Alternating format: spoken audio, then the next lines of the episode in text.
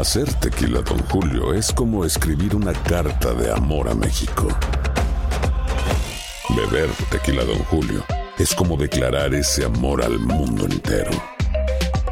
Don Julio es el tequila de lujo original, hecho con la misma pasión que recorre las raíces de nuestro país. Porque si no es por amor, ¿para qué? Consume responsablemente. Don Julio Tequila, 40% alcohol por volumen, 2020. Importado por Diageo Americas, New York, New York.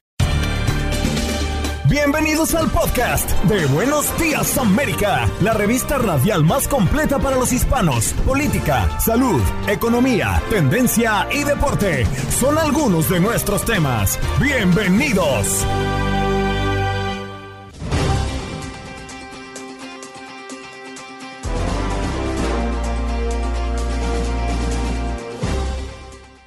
Hola, soy Andreina Gandica y este es el podcast de Buenos Días América. ¿Qué mejor manera de celebrar 2 de noviembre, Día de los Muertos para los mexicanos, que con uno de ellos? Sí, señor, aquí nos acompañó Eugenio Derbez para hablar de su película que se estrena en los Estados Unidos en la sala de cine este 3 de noviembre, Radical. Además, nos acompañó el doctor Fabián Acosta Rico, profesor del Departamento de Filosofía del Centro Universitario de Ciencias Sociales y Humanidades de la Universidad de Guadalajara, para hablar del origen de este día. El mayor Ronnie Kaplan, portavoz en reserva de las Fuerzas de Defensa de Israel para la prensa hispanoparlante, hablándonos de lo que está pasando en la línea de Gaza y los operativos que están emprendiendo ahora mismo Israel frente al conflicto con Hamas. Y Lalo, en medio de sus contactos deportivos para hablar del campeón de la Serie Mundial del Béisbol de las Grandes Ligas, los Rangers lo hicieron en casa ajena. Luis Quiñones, desde Arizona, César Procel también se unió a la conversación para hablar y analizar de lo que ha sido la temporada de béisbol de las Grandes Ligas y el triunfo de los Rangers. ¿Qué pasó? Las noticias relevantes las historias destacadas, el resumen de lo más importante. Estos son los titulares. Donald Trump Jr., el hijo del expresidente, subió al estrado el día de ayer durante 90 minutos para hablar en el juicio por fraude civil que enfrenta su padre sobre si exageró su riqueza ante bancos y aseguradoras. A una semana del huracán Otis, falta de agua y alimentos empuja a pobladores a abandonar Acapulco. A falta de servicios básicos como agua, medicamentos y alimentos, acapulqueños han decidido dejar el puerto. En autobuses y automóviles particulares se encaminan a Chilpancingo capital de Guerrero, y a la Ciudad de México, mientras otros se quedan para cuidar sus propiedades y pertenencias. Alabama podrá ejecutar a un recluso usando gas nitrógeno, según decidió el miércoles un voto dividido la Corte Suprema de este estado. Se trata de un método que no se ha empleado jamás. Nos vamos a más noticias y es que el director de una escuela golpea a una alumna con una paleta de madera y queda libre de cargos. El director de una escuela de Texas fue arrestado por causarle lesiones a un estudiante con el supuesto objetivo de disciplinarla, pero fue liberado bajo fianza y volvió a su empleo mientras investigaba el caso.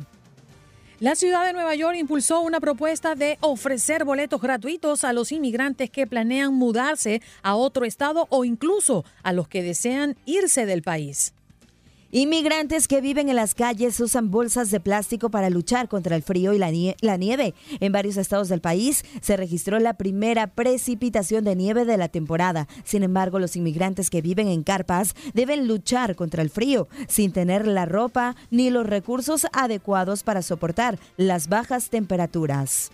Un sondeo muestra que los latinos mayores de 50 años tienen deudas y las razones, las recientes sondeos de esta población hispana muestra casi 3 de 4 personas mayores de 50 años que tienen deuda. La inflación y constantes subidas de precios afectan los bolsillos de los consumidores que tratan de llegar a fin de mes. Una antigua ley del Congreso permite que ciertos inmigrantes indocumentados que lleven más de 50 años en Estados Unidos califiquen para pedir la residencia legal permanente o la Green Card, conocida como ley de registro, estipula que aquellos extranjeros que se encuentran viviendo ilegalmente en Estados Unidos desde el 1 de enero de 1972 o antes califican para pedir la residencia legal permanente. El pasado martes en horas de la noche, criminales usaron una camioneta para derribar la cortina de aluminio de una tienda de ropa ubicado en el oeste de la calle Madison. Según las autoridades, el reporte indica que cuando llegó la policía, encontró a dos hombres dentro del negocio quienes fueron arrestados. Información que nos llega desde Chicago, Illinois. México en la Casa Blanca, así se conmemora el tradicional Día de Muertos en la presidencia. La oficina de la primera dama, Jill Biden, realiza este reconocimiento a una de las tradiciones mexicanas más reconocidas y arraigadas. El altar fue armado con todos los elementos, incluyendo la flor de cempasúchil y las ofrendas para los seres queridos que ya murieron.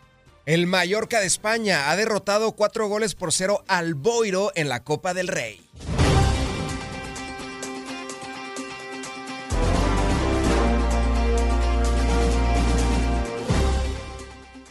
Y estamos listos inmediatamente para comenzar con nuestra entrevista. Lo prometido es deuda. Eugenio Derbez ya está con nosotros. Good morning, Eugenio. Gracias por estar aquí en Buenos Días, América.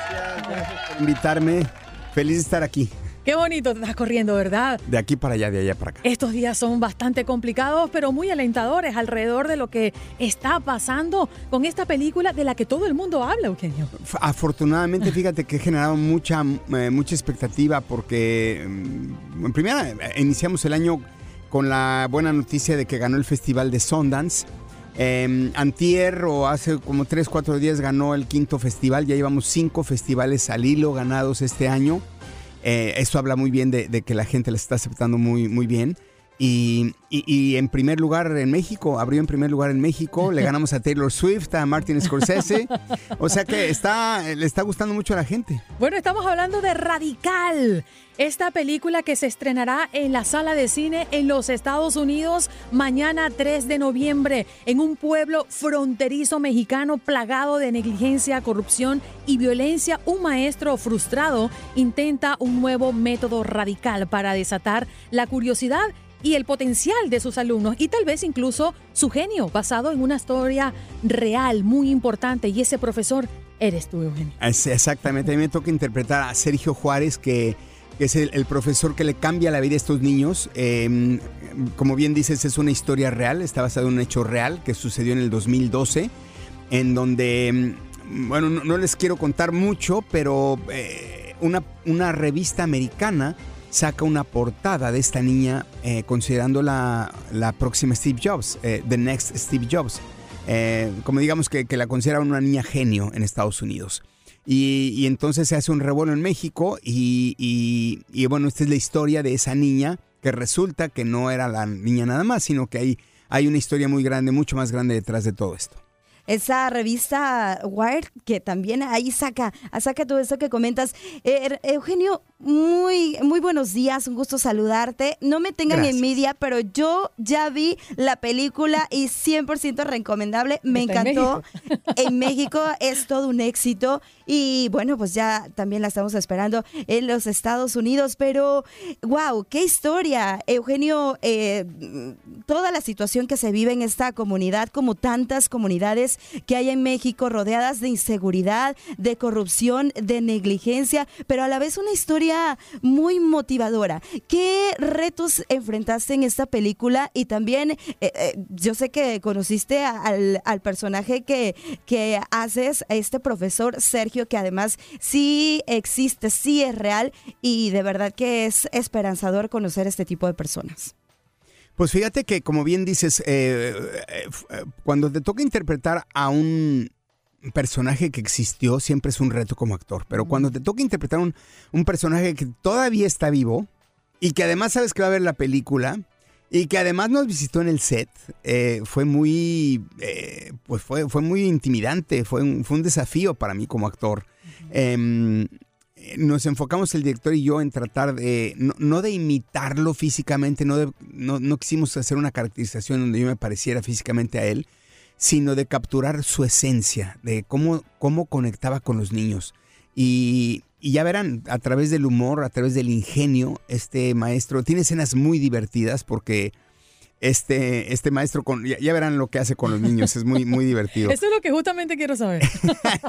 Eh, pero, pero les logra cambiar la vida de una manera espectacular. Eh, repito, por algo hicimos una película, por eso está gustando tanto a la gente, porque creo que esta película, eh, cuando sale la gente del cine, sales, eh, es como una montaña rusa de emociones. Eh, te ríes, lloras, te enojas, em, de- de- sales con la esperanza de que sí se puede cambiar el mundo. Este maestro, a pesar de tener todo en contra, de todas las circunstancias en contra, a pesar de no tener recursos, logra cambiarle la vida a todos estos niños en tan solo un año. Es Wow. espectacular lo que logró este maestro. Yo creo que los que somos padres y vivimos en un país como los Estados Unidos, que tiene un sistema educativo tan distinto a los nuestros, nos genera mucha preocupación siempre en manos de qué maestro va a estar cada año. Y yo creo que todo padre que vea esta película seguramente se sentirá identificado o se sentirá mm, a la expectativa de lo que pueda estar generando su educación, la educación de sus hijos dentro de un salón de clase. Y me llamó poderosamente la atención y me gustaría que corroboraras esta información, si es cierta, que estás en conversaciones con gobierno de los Estados Unidos para abordar la reforma de los sistemas educativos en este país. Sí, fui a Washington, estuve en Washington, hablé con el secretario de Educación, eh, incluso conocí a la vicepresidenta Kamala Harris y estamos tratando de, de ver qué se puede hacer para, pues para lograr, eh, por lo menos in- iniciar una conversación acerca de, de cómo podemos cambiar la educación. Lo que ya logramos, que es un hecho, es eh, i- iniciar un, un fondo que se llama Radical por la película, o sea, es, es un fondo especial hecho para la película, en donde se le van a dar recursos a los niños latinos que no tengan dinero para poder terminar una carrera. Se les va a apoyar a través de 12 eh, instituciones eh, para que puedan pues desarrollar su potencial al máximo y poder terminar una carrera. Y en México estoy también haciendo lo mismo, estoy contactando al gobierno para ver qué podemos hacer para que puedan replicar lo que hizo Sergio. Lo que, lo que yo no sabía y que aprendí a raíz de que filmé esta película es que la educación no ha cambiado en los últimos 100 años. Es el mismo método, el- el- es los, los alumnos de un lado, el maestro del otro, eh, una guía de estudios que tienen que aprenderse todos parejos. Y, y- y es irreal porque no todos los niños funcionan igual y, y- y nos etiquetan a todos y todos fuimos a la escuela y nos enseñaron lo mismo. Por ejemplo, a mí nunca me ha servido la raíz cuadrada o el 3.1416, Las el fracciones. pi, las fracciones, el, el, este, el seno, el coseno, todas esas cosas te enseñan en la escuela que, que nunca te sirven. Bueno, algunos, pero la mayoría no. Entonces, eh, de eso habla un poco la película, de tantas cosas que hay que cambiar y que no han cambiado en los últimos 100 años y que ya es hora de que se inicie una conversación acerca de esto. Eugenio, ¿qué te dejó a ti esa película como, eh, como actor? ¿Qué te dejó también eh, como en tu, tu vida personal? ¿Qué te deja todo esto? Pues mira, eh, personalmente creo que me, te enseña a mí y a cualquiera que puedes cambiar el mundo desde tu trinchera. Que poniendo tu granito de arena puedes lograr un cambio importante. Este maestro, te repito, desde una pequeña aula, en un pequeño salón, lo que logró, ah, ahora ya está convertido en una película y está cambiando vidas. Y creo que cre- creo que eh, esa es la lección. A veces sentimos que no pinta lo que uno hace. Decimos, ¿para qué hago este cambio si, si soy nada más yo? ¿No? Como que siente uno que uno solo no puede hacer cambios en el mundo. Sí se puede. Desde tu burbuja, desde tu trinchera, desde tu lugar, puedes hacer cambios importantes en la sociedad. Y, y eso para mí se, creo que es el mensaje más fuerte de la película. Y además entiendo y hemos conversado recientemente con tantos actores, actrices, directores y estas personas que forman parte de producciones como esta, cómo ha cambiado la industria hoy por hoy. Hacer un contenido que tenga un propósito, creo que hoy por hoy llega mucho más fuerte y es mucho más sólida eh, su, su- mensaje, ese contenido que le llega a la gente que necesita resolver un problema o que definitivamente se puede ver reflejado en una realidad. Y creo que este tipo de, de contenidos tiene que seguir haciéndose, películas para seguir reflexionando, incentivando y moviendo a la gente de adentro. Totalmente. Eh, yo cuando veo cómo sale la gente de, de las salas de cine, em, te lo juro que no sabes cómo me motiva y digo, ese es el tipo de películas que quiero hacer porque la gente sale feliz, pero, pero llorando, pero es como un llanto de felicidad de decir, eh, me, tocó en la premier. La premier que tuve en México, em, estaba la esposa de Omar Chaparro, no podía hablar.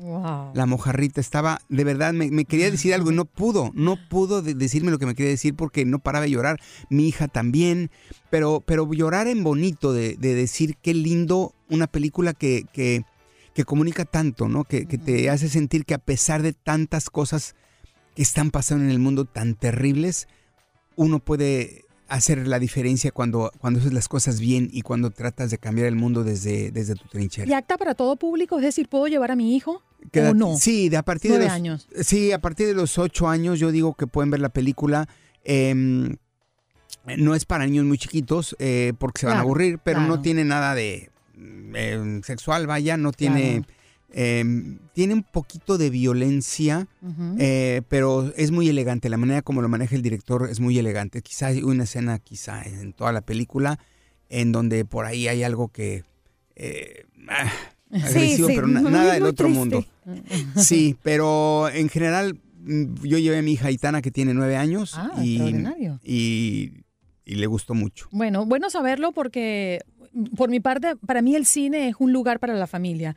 Muy pocas veces voy al cine a ver algo exclusivamente para adultos, porque tengo un niño de nueve años y si voy al cine sin él, ¡ay! Eso es un problema familiar. Exacto. Entonces, qué bueno saberlo, porque también los niños deben entender que ellos deben ser respetados y que ir a la escuela no es un castigo, ni es un momento de sacrificio, es un momento donde ellos deben tener el espacio para ser ellos y para ser felices.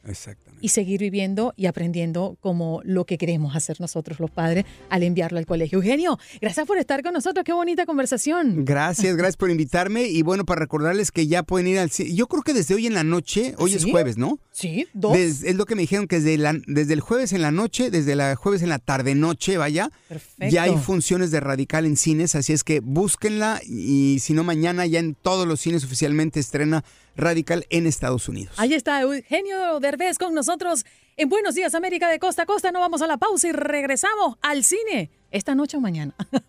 Boost Mobile tiene una gran oferta para que aproveches tu reembolso de impuestos al máximo y te mantengas conectado. Al cambiarte a Boost, recibe un 50% de descuento en tu primer mes de datos ilimitados. O, con un plan ilimitado de 40 dólares, llévate un Samsung Galaxy A15 5G por $39.99. Obtén los mejores teléfonos en las redes 5G más grandes del país. Con Boost Mobile, cambiarse es fácil. Solo visita boostmobile.com. Boost Mobile, sin miedo al éxito. Clientes nuevos y solamente en línea, requiere AroPay. 50% de descuento en el primer mes requiere un plan de 25 dólares al mes. Aplican otras restricciones. Visita boostmobile.com para detalles.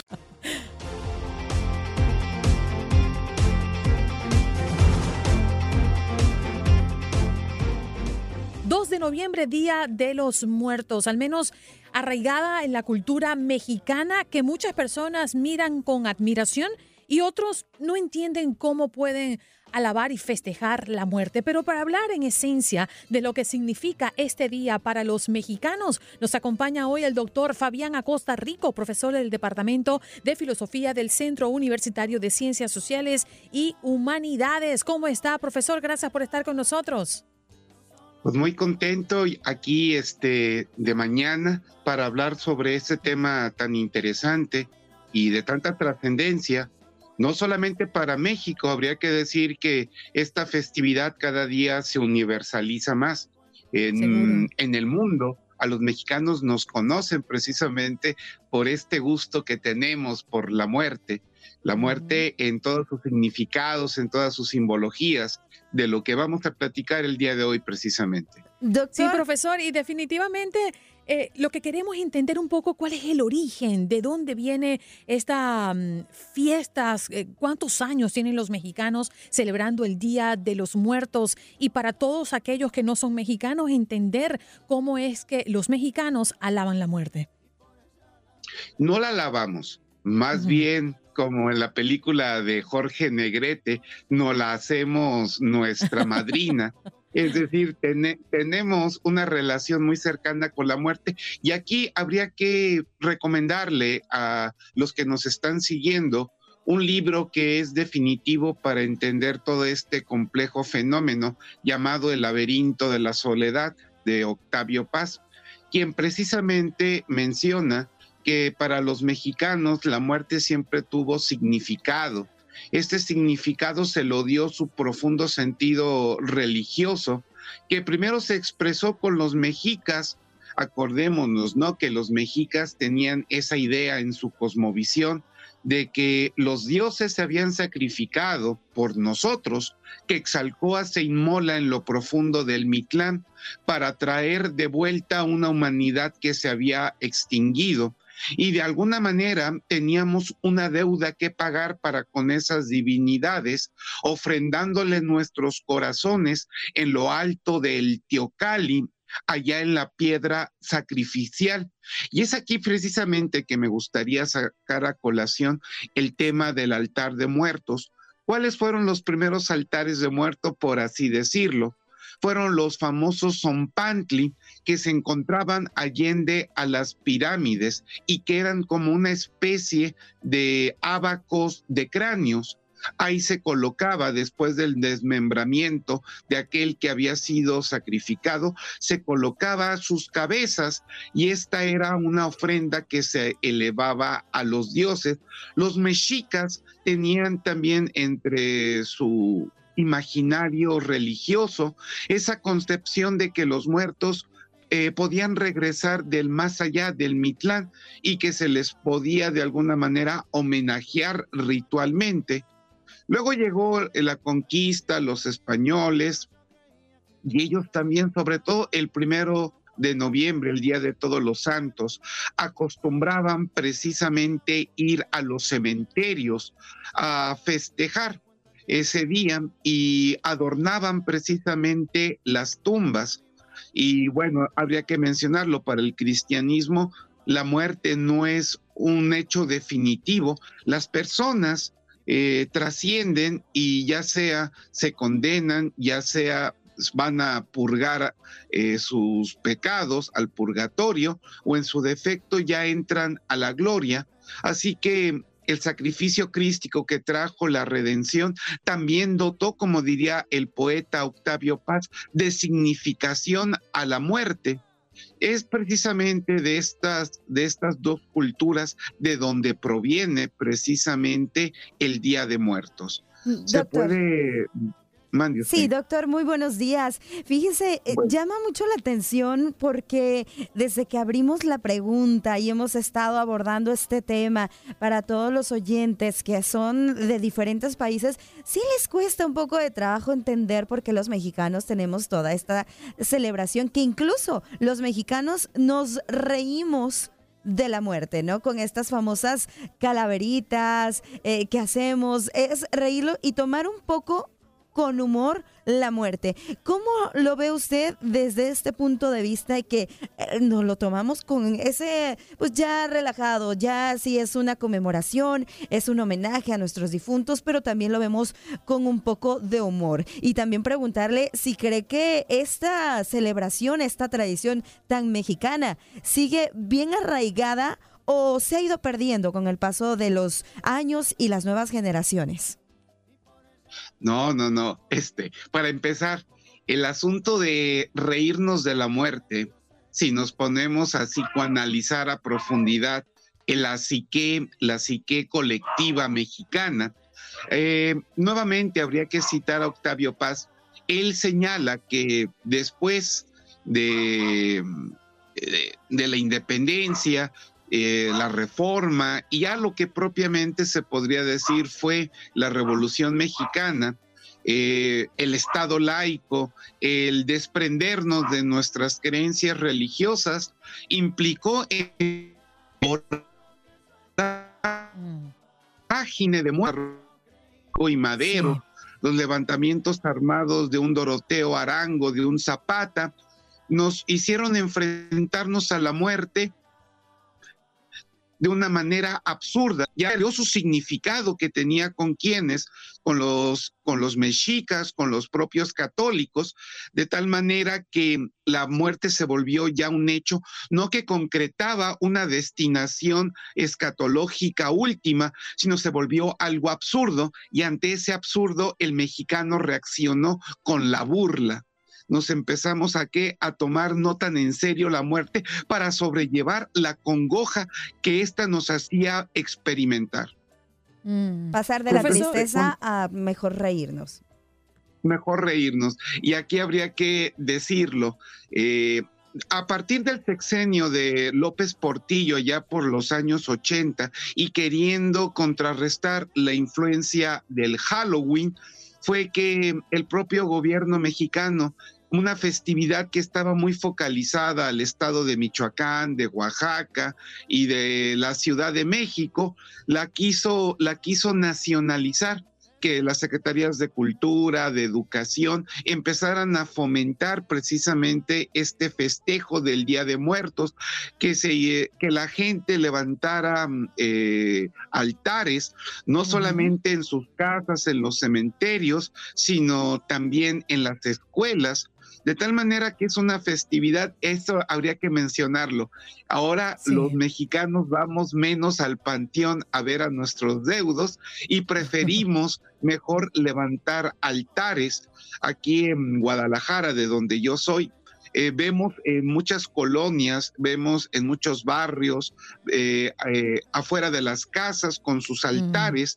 Entonces no se está perdiendo, todo lo contrario, más bien el culto, la celebración entre las nuevas generaciones tiene mucho pegue habría que entenderlo, ¿no? A raíz de películas como Poco, el libro de la muerte. exacto, se ha transformado. Y yo creo que, eh, de manera muy particular, es una opinión muy personal, creo que la exposición del Día de Muertos en la película Coco fue extraordinaria. Dio muy bien a, exponer lo que sienten y cómo eh, de alguna manera celebran y honran a sus muertos dentro de la cultura mexicana. Profesor, gracias por estar con nosotros esta mañana y acompañarnos. A las órdenes. Un abrazo. Allí escuchamos al doctor Fabián Acosta Rico, profesor del Departamento de Filosofía del Centro de Universitario de Ciencias Sociales y Humanidades de la Universidad de Guadalajara.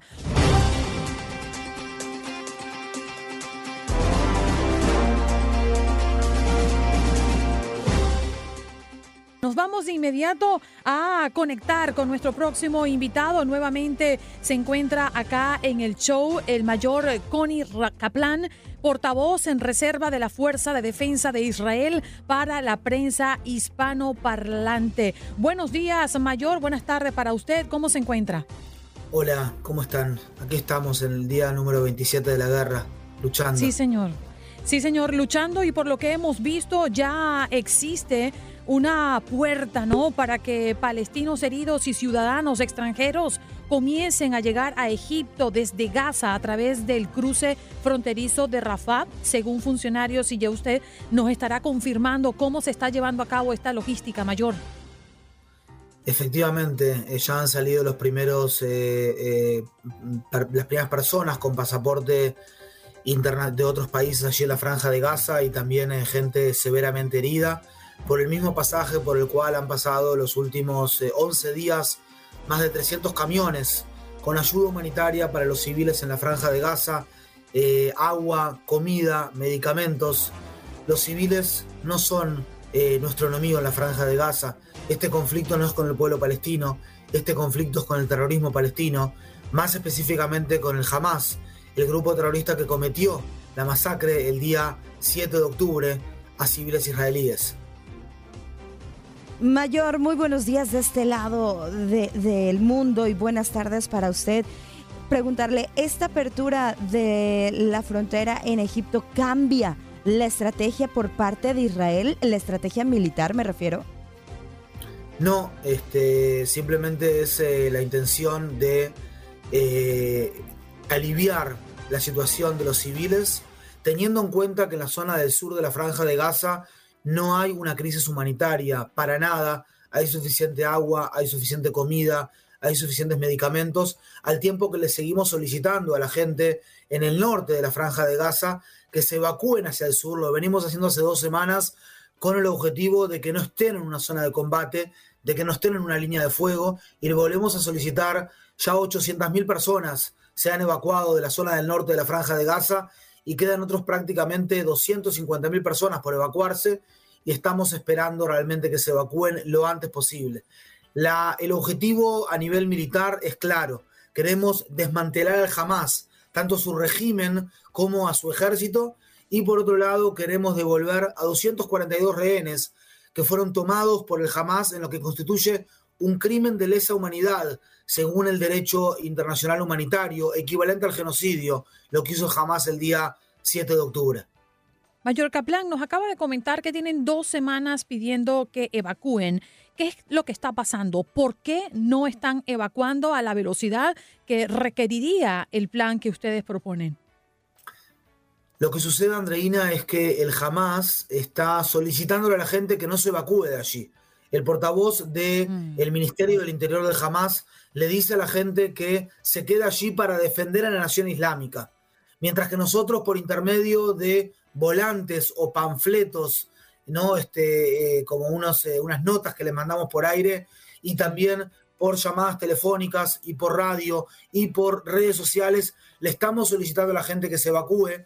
Estamos haciendo todo lo que está dentro de nuestras posibilidades, Andreina, por maximizar el daño al grupo terrorista y a sus infraestructuras y que se minimice el daño a los civiles en la franja de Gaza. Pero lamentablemente el Hamas está cometiendo un triple crimen de guerra por un lado, tomó rehenes y, los, mantiene cautivos. Por otro lado, eh, ataca indiscriminadamente a civiles israelíes con sus cohetes. Y por un tercer lugar, utiliza deliberadamente a sus civiles como escudos humanos, Andreina.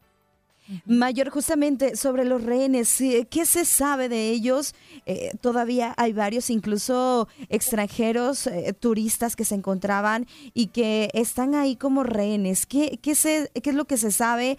Eh, ¿En qué situación los, los tienen y, cómo poder pues, recuperarlos, no? Hemos establecido, Janet, un centro de comando y control donde agrupamos o traemos todos los recursos que tiene la inteligencia israelí, ahí son concentrados, ahí son gerenciados, se ve qué es lo que tenemos disponible, qué es lo que tenemos que recabar todavía y estamos construyendo constantemente la imagen de inteligencia respecto al paradero de los rehenes. Es nuestro objetivo nacional número uno que vuelvan a sus familias. Estamos haciendo todo lo que está dentro de nuestras posibilidades. Volvió Ori Megidish, fue rescatada por las Fuerzas de Defensa de Israel y la Agencia de Seguridad Israelí una rehén que era una soldado, una, una, soldado israelí que volvió ya hace prácticamente tres días y seguimos trabajando. Lamentablemente no tengo una información operacional concreta que pueda compartir, porque en este caso la libertad de información es menos importante que su seguridad física, Janet. Señor, eh, mayor, eh, el ejército de israelí confirmó una explosión en un barrio de campo de refugiados el día de ayer y se debió a un ataque aéreo dirigido a un complejo de mando de Hamas. Se suponía que el objetivo principal era captar a uno de los eh, mayores eh, comandantes de Hamas. ¿Qué es lo que ha ocurrido? ¿Qué se sabe? Porque también entendemos que son muchísimas las personas que fallecieron en este ataque y que le ha dado la vuelta al mundo eh, lo catastrófico que fue en un lugar tan poblado y tan hacinado. Sí, Andreina, mira, se trató del el ataque a eh, Ibrahim Biari, el jefe del comando centro de Jebalia, en la zona del oeste de Jebalia, una zona que está en el norte de la franja de Gaza. Esa misma zona que le pedimos a la gente ya hace dos semanas que se evacúe para que no pasen este tipo de cosas.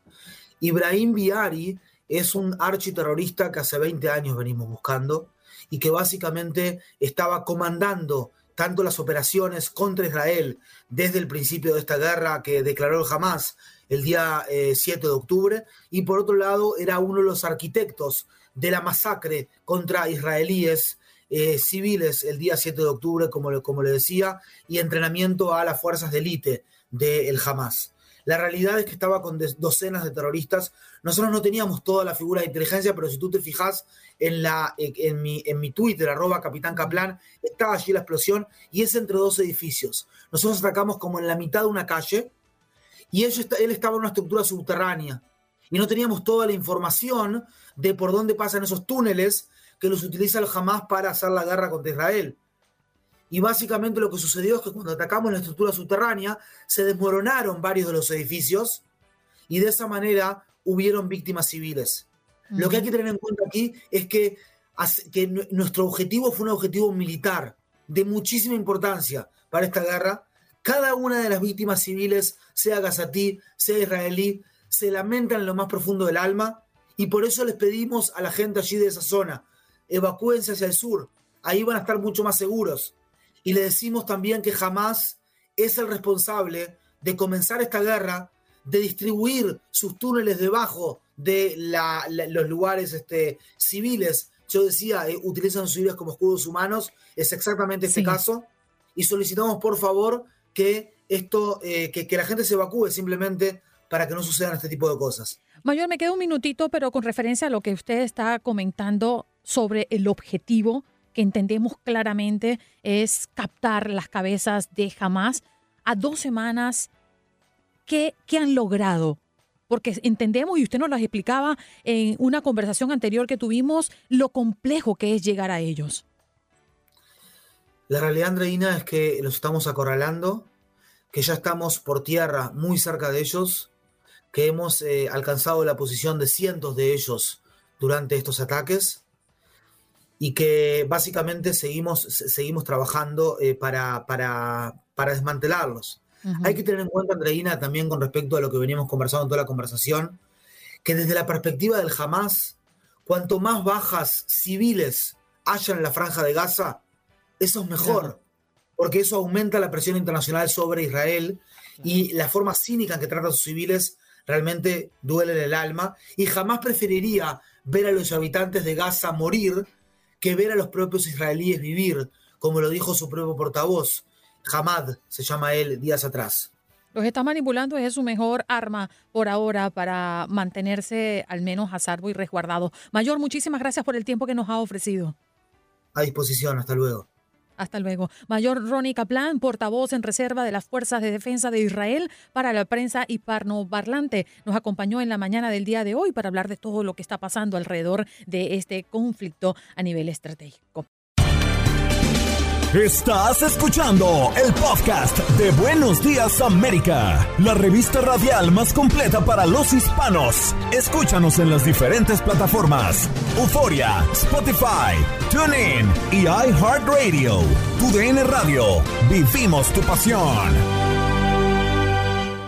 Adrenalina, pasión y orgullo. Todo por ser campeones. En Buenos Días América. Contacto Deportivo.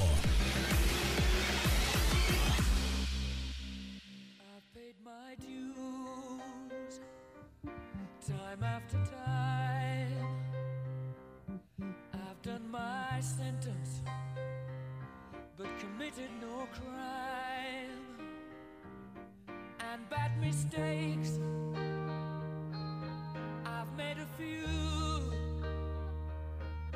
I've had my shells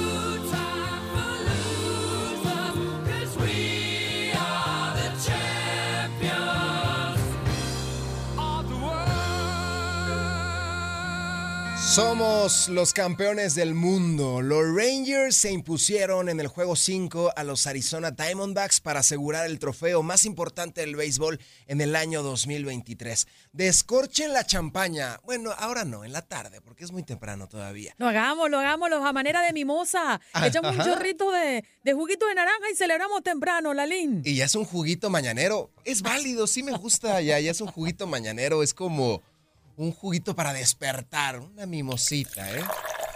Eso es todo, Jorgito. Andreina, no era mi favorito, obviamente, no. Mi corazón no está rebosando, pero hay que felicitar al Estado Tejano y a sus Rangers.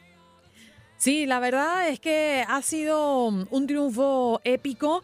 Yo sí creía que mm, se iba a llegar al séptimo juego. De hecho, no regresaron eh, a casa, inclusive los actuales campeones, Pero este fue, de hecho, el tercer intento de Texas por llevarse el campeonato de las grandes ligas, una serie mundial. Por primera vez lo hacen en la noche de anoche y perdió en sus dos anteriores presentaciones, Lalo, en el 2010 ante los San Francisco Giants y en el 2011 ante Cardenales de San Luis. Así que pareciera que le llegó el momento y vaya de qué manera. Efectivamente, y en el 2010 contra Tori Lubelo, hoy entrenador del equipo de Arizona Diamondbacks. Una derrota para Arizona muy dolorosa porque estuvieron muy cerca, se quedaron en dos ocasiones cerca de anotar, se quedaron en la tercera muy cerca de poder concretar esta carrerita que los colocara en otra cima. Estos Rangers que supieron contrarrestar las deficiencias y supieron salir adelante en momentos cumbres. Hay que aplaudirle desde luego a Corey Seager, que es el MVP que llevó al plato el 1 a 0 para los Rangers, porque simplemente a lo largo de toda esta serie estuvo fenomenal. Pero sí me hubiera gustado, estoy contigo, un séptimo juego, más emoción. Está bien que se coronen, pero ¿por qué no alargarlo a Texas? ¿Por qué no decir, bueno, vamos a nuestra casa y con nuestra gente? Sería mucho arriesgarse, pero hubiese sido lo ideal. No, por supuesto que todos quieren matar cuanto antes, no darle oportunidades al rival. Pero fíjate que en este juego ocurrió algo muy interesante, Lalo, porque los Rangers llegaron al séptimo inning sin haberle conectado de hit al pitcher abridor de los Diamondbacks, Zach Gallen. Pero en ese fatídico episodio, el lanzador de Arizona explotó del montículo y recibió cuatro imparables. De hecho, en el registro de los números en el béisbol de las grandes ligas, ningún equipo en la historia había ganado un partido de serie mundial tras haberse ido sin hit ni carreras en las primeras seis entradas de un encuentro. Sí, Zach Gallen que tuvo una apertura muy importante, eh, ponchó a seis seguidos de forma consecutiva. Tenías también del otro lado a Leclerc con la posibilidad de entrar, pero no, no hubo necesidad de meter a Leclerc, este tremendo lanzador, tremendo cerrador que en el partido anterior entró cuando iban ganando por muchas carreras de diferencia. Entró Leclerc porque se estaban acercando los Diamondbacks a cuatro. Los Rangers iban ganando por 11 y los Diamondbacks se acercaron a cuatro. Entró Leclerc y selló la faena. Ahora pues no pudo, no pudo entrar porque no hubo necesidad de meter incluso a uno de los mejores cerradores de toda la liga. Mi querida Andreina, si te parece, vamos a escuchar a Bruce Bochy, claro. entrenador, manager de este conjunto de los Rangers, que es una película lo que hizo. No sé cómo lo convencieron, pero regresó para darle su primer título. Pues porque estarás de acuerdo conmigo de que el primero siempre es el más bonito y el que la gente va a recordar, ¿no? los últimos serán los primeros y los primeros siempre serán los primeros, ¿eh? Así es. Bien lo has dicho, bien lo has dicho. Y este primer título la gente no lo va a olvidar, pese a que fue en el desierto. Coachy. Coachy le dicen de cariño. Levanta este trofeo. Llévanos cuando Chris te habló por teléfono y trató de convencerte de que vinieras. Estaba en mi sillón acostado. Y en eso recibí la llamada. No tardé mucho tiempo en convencerme. Hay que felicitar a mi equipo que es muy resiliente. La resiliencia ha sido el nombre principal de este equipo.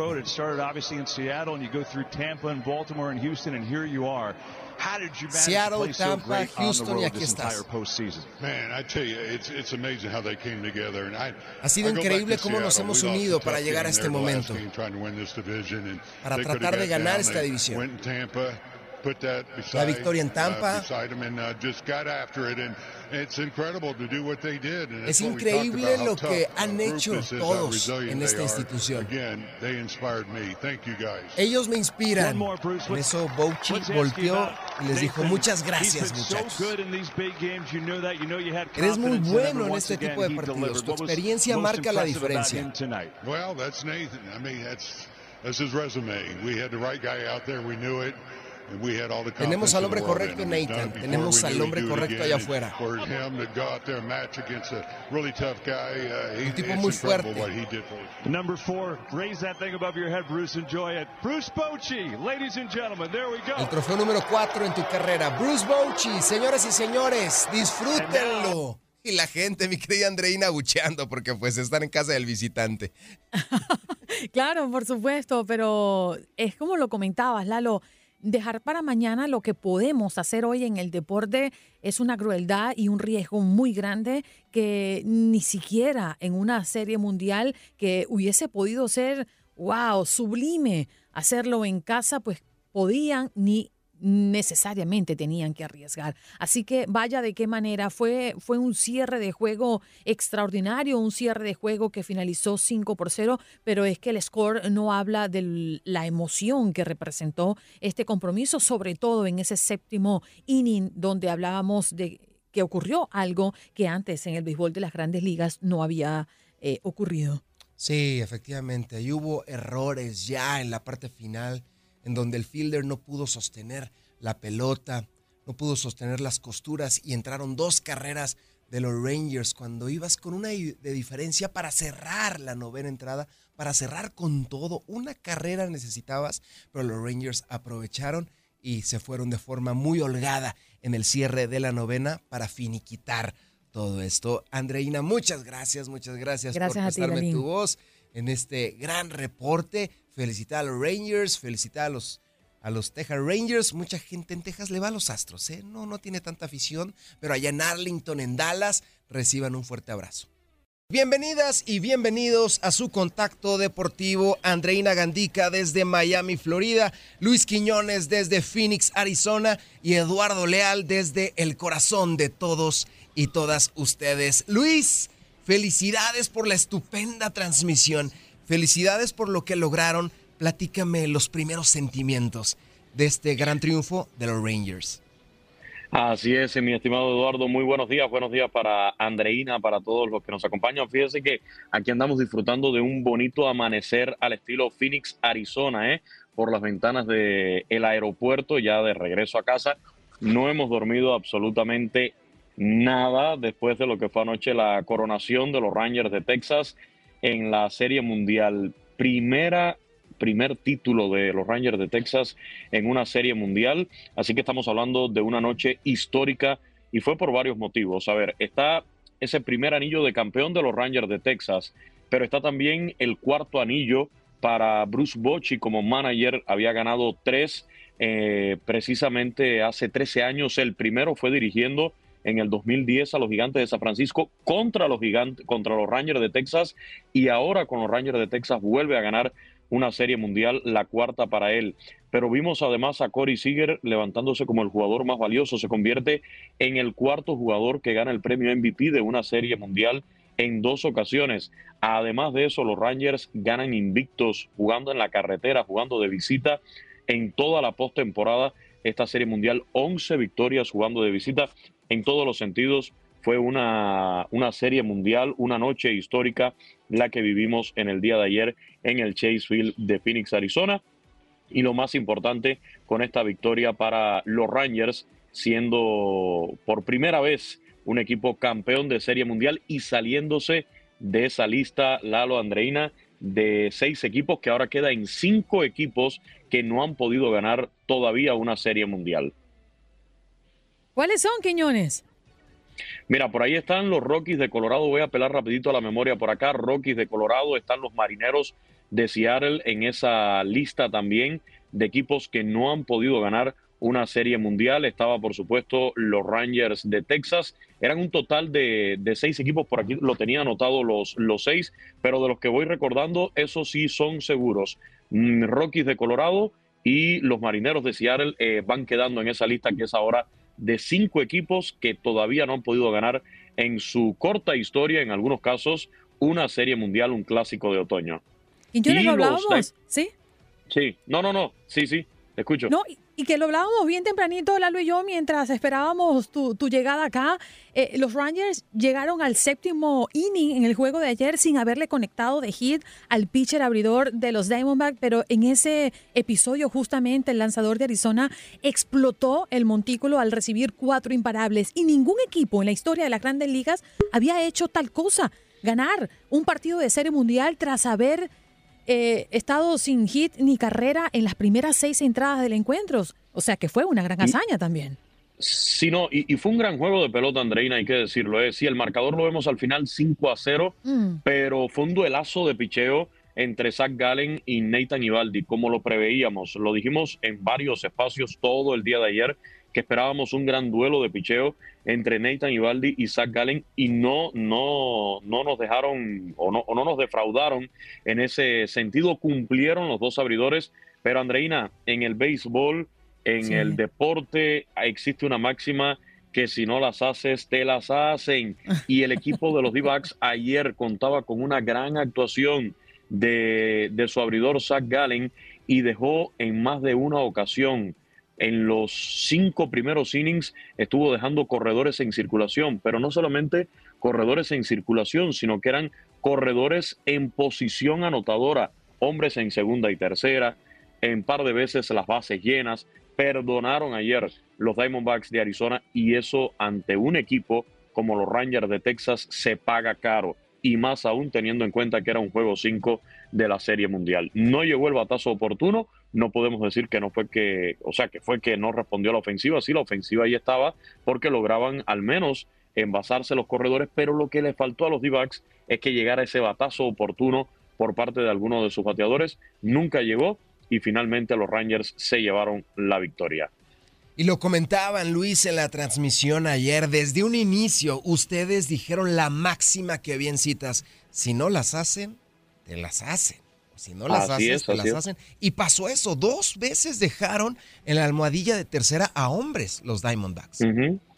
Sí, no, no, era lo que decía, o sea, más allá de dejar corredores en circulación, no era que solamente lo estaban dejando en primera, no, es que estaban dejando hombres en segunda, en tercera, las bases llenas y eso es, eh, la verdad, se paga, se, para, se paga una factura muy cara cuando usted ante un equipo como los Rangers de Texas, cuyo abridor, si su, abridor los está dominando, como estaba pasando ayer, usted no le logra hacer carreras, pues termina por, por suceder esto. Pero sensacional lo que sigue haciendo Corey Seager, de verdad, eh, espectacular lo que hace Corey Seager, tanto a la defensa como también al bate. Estamos hablando de un shortstop que se le pagó más de 300 millones de dólares. Fue la inversión que hicieron por Corey Seager eh, este año para llegar a esa organización de los Rangers de Texas y ahí está rindiendo frutos. Claro, hubo otras inversiones como la de Jacob de Grom que lamentablemente se, se, lesionó y aquí es donde está también el mérito de estos Rangers de Texas, Andreina Lalo, y es que precisamente logran llegar hasta la Serie Mundial, logran ganar la Serie Mundial con ausencias, algunas de último momento. Por ejemplo, Jacob de Grom se le pagó un megacontrato y no pudo estar en gran parte de la temporada, no pudo estar en la postemporada y no pudo estar en la Serie Mundial. Max Scherzer llegó en la fecha límite de cambios para quizás suplir ese lugar de Jacob de Grom y tampoco se pudo contar con él ya en todo el mes de septiembre. Y en, en la postemporada trató de regresar, hizo un par de salidas, no fueron del todo buenas. Y aquí en Arizona, en Phoenix, en su presentación tuvo que salir incluso lesionado Max Scherzer, que por cierto estuvo, lo que sí, lo que sí les puedo garantizar que a pesar de esa lesión, de esa molestia, se gozó este título de la Serie Mundial. Ahí en las redes sociales de TUDN Radio pusimos a Max Scherzer el video con el trofeo de campeón de la Serie Mundial y el reggaetón a todo lo que daba ahí en el clubhouse, en el vestidor de los D-Backs, como un latino, ¿eh? Como un latino andaba arrebatado el señor Max Scherzer ayer en los festejos ahí en el clubhouse de, de los Rangers, ¿eh?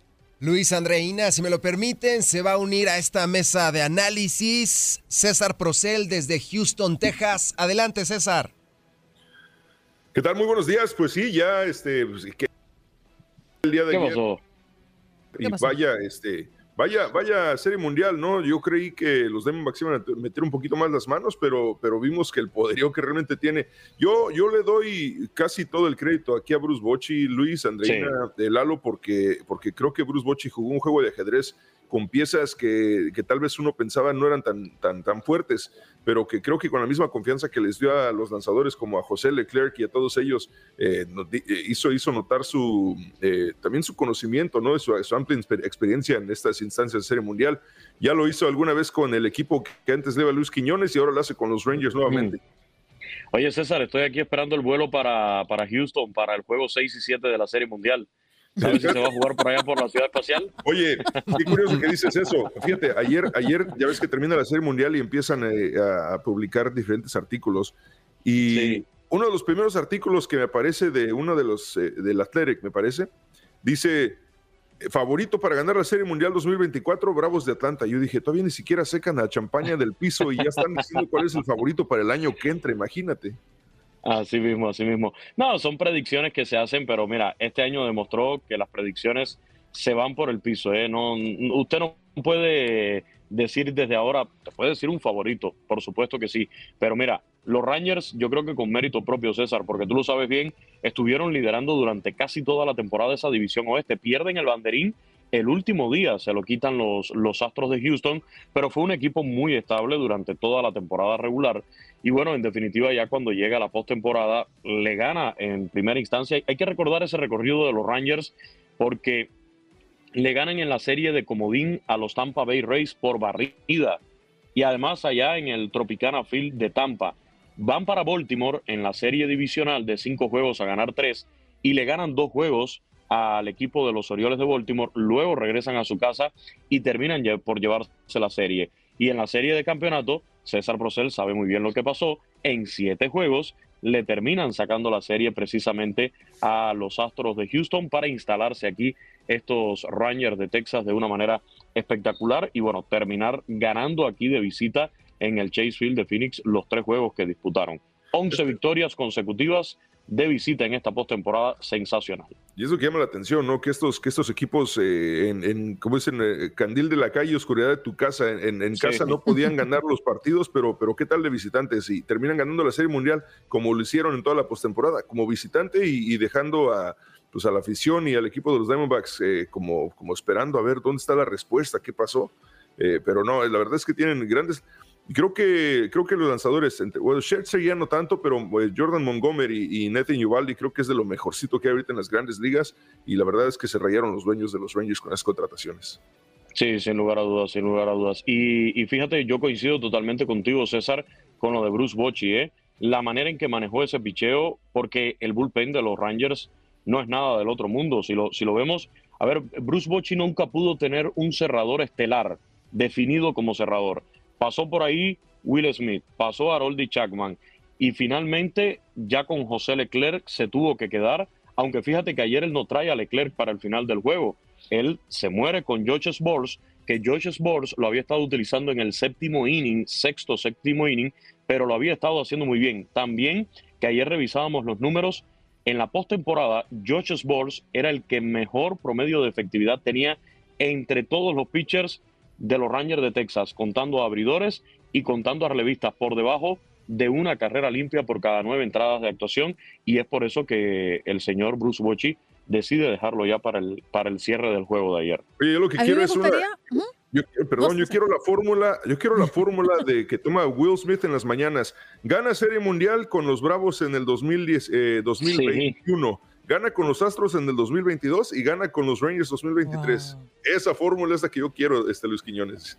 Miren, yo quiero aprovechar esto estos segunditos para pedirle a Jorgito unos aplausos de pie a todo el equipo que hizo posible que esta serie mundial, que estos juegos, detalles en el estadio, los trasbastidores, el trabajo en el campo previo y post juego y por supuesto la transmisión haya sido posible. Comandados todos allí por Víctor Sosa, nuestro maestro en, en lo técnico el Beto Ferreiro, que no sé si lo tienes por allí cerca, me imagino que no, porque tuvo él distinto que él, ¿no?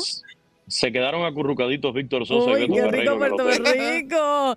y bueno, Luis Quillones, que nos estaban escuchando en este momento, Luis, verdaderamente nos sentimos orgullosos, todo el equipo de Buenos Días América de TUDN Radio, por lo que pudimos ver también en las redes sociales, ese extra que siempre queremos ver más allá de las transmisiones. Muchísimas gracias, Andreina. Tú y César también han formado parte de las transmisiones en todo este año, en toda esta temporada.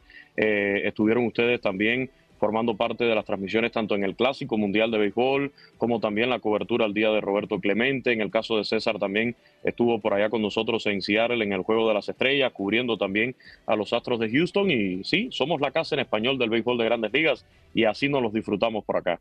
Bueno, así despedimos este bloque, Lalín. Muchas gracias, Andreina, Luis, César. Un placer. Corte promocional y regresamos. ¿Cuándo juegan los Astros, César?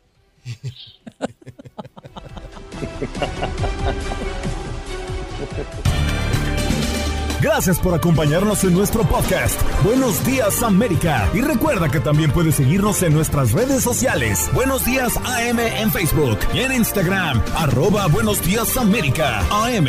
Nos escuchamos en la próxima.